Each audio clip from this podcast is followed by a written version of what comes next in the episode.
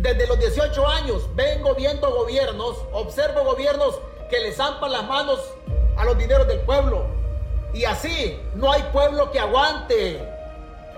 Así no hay pueblo que aguante. Usted no va a aguantar. Así sus nietos no van a aguantar. Sus bisnietos, tataranietos, lo que tenga, generaciones no van a aguantar.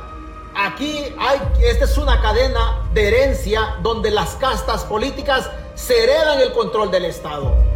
Ellos heredan el control del Estado. Es una cadena, es una secuencia de gobiernos, de gobernantes y una secuencia de actos de corrupción. A esta cadena hay que romperle un eslabón para interrumpir el desarrollo natural de la cadena. Para interrumpir la cadena hay que romperle un eslabón. Y ese eslabón que hay que romperle se llama lucha contra la corrupción. Porque si nosotros no rompemos ese eslabón de desarrollo natural de la cadena de corrupción en la política salvadoreña, vamos a heredar a las generaciones del futuro también el mismo problema.